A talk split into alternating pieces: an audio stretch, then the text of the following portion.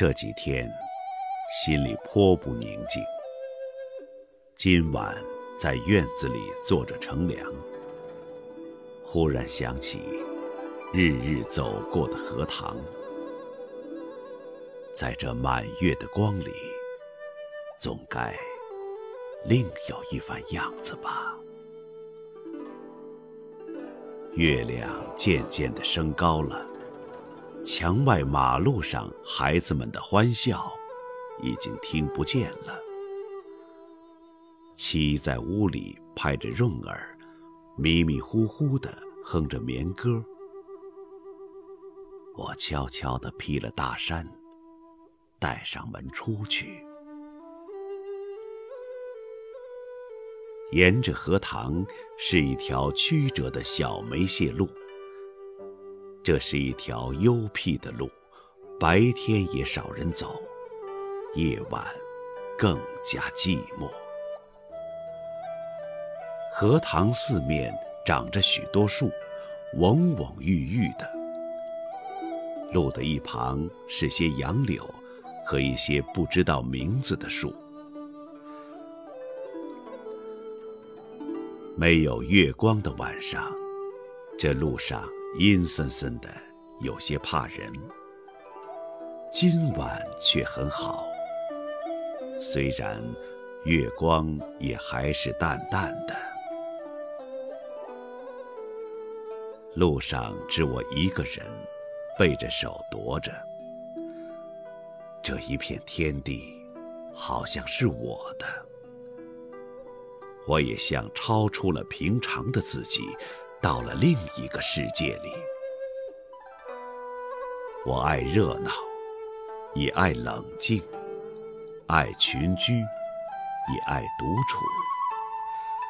像今晚上，一个人在这苍茫的月下，什么都可以想，什么都可以不想，便觉是个自由的人。白天里一定要做的事，一定要说的话，现在都可不理。这是独处的妙处，我且受用这无边的荷香月色好了。曲曲折折的荷塘上面。迷望的是甜甜的叶子，叶子出水很高，像亭亭的舞女的裙。层层的叶子中间，零星的点缀着些白花，有袅娜的开着的，有羞涩的打着朵的，正如一粒粒的明珠，有如碧天里的星星。又如刚出浴的美人，微风过处，送来缕缕清香，仿佛远处高楼上渺茫的歌声似的。这时候，叶子与花也有一丝的颤动，像闪电般，霎时传过荷塘的那边去了。叶子本是肩并肩密密地挨着，这便宛然有了一道凝碧的波痕。叶子底下是脉脉的流水，遮住了，不能见一些颜色，而叶子却更见风致了。月光如流水一般，静静地泻在这一片叶子和花上。薄薄的轻雾浮起在荷塘里，叶子和花仿佛在牛乳中洗过一样，又像笼着轻纱的梦。虽然是满月，天上却有一层淡淡的云。所以不能朗照，但我以为这恰是到了好处，酣眠固不可少，小睡也别有风味的。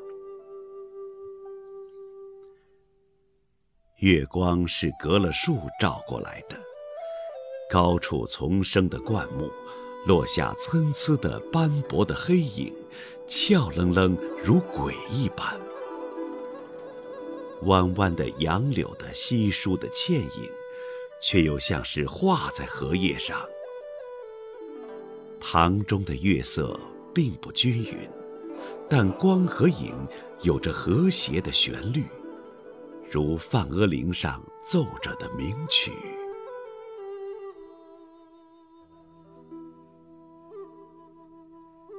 荷塘的四面，远远近近，高高低低都是树，而杨柳最多。这些树将一片荷塘重重围住，只在小路一旁露着几段空隙，像是特为月光留下的。树色一律是阴阴的，乍看像一团烟雾，但杨柳的风姿便在烟雾里也辨得出。树梢上隐隐约约的。是一带远山，只有些大意罢了。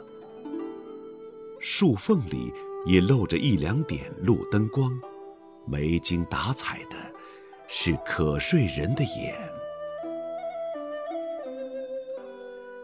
这时候最热闹的，要数树上的蝉声与水里的蛙声，但热闹。是他们的，我什么也没有。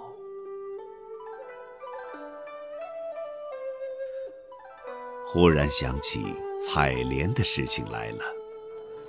采莲是江南的旧俗，似乎很早就有，而六朝时为盛。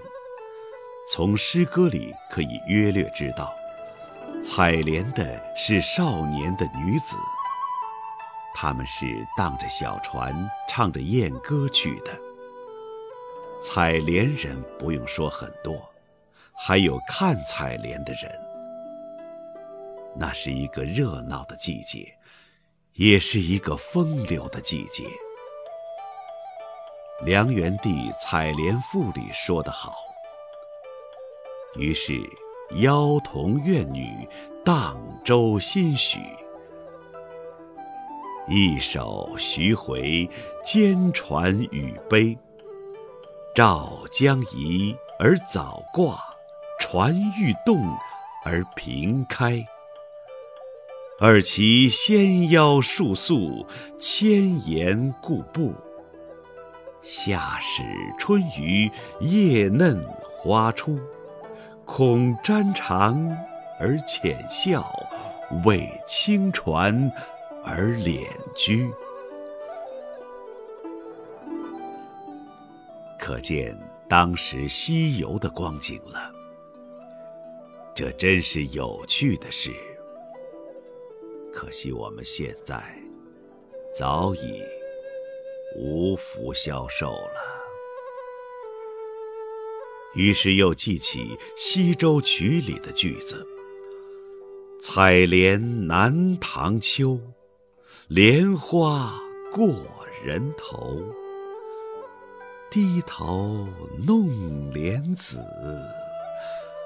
莲子清如水。今晚若有采莲人。”这儿的莲花也算是过人头了，只不见一些流水的影子是不行的，这令我到底点着江南了。这样想着，猛一抬头，不觉已是自家的门前。轻轻地推门进去什么声息也没有了。妻已经睡熟好久了。一九二七年七月北京清华园。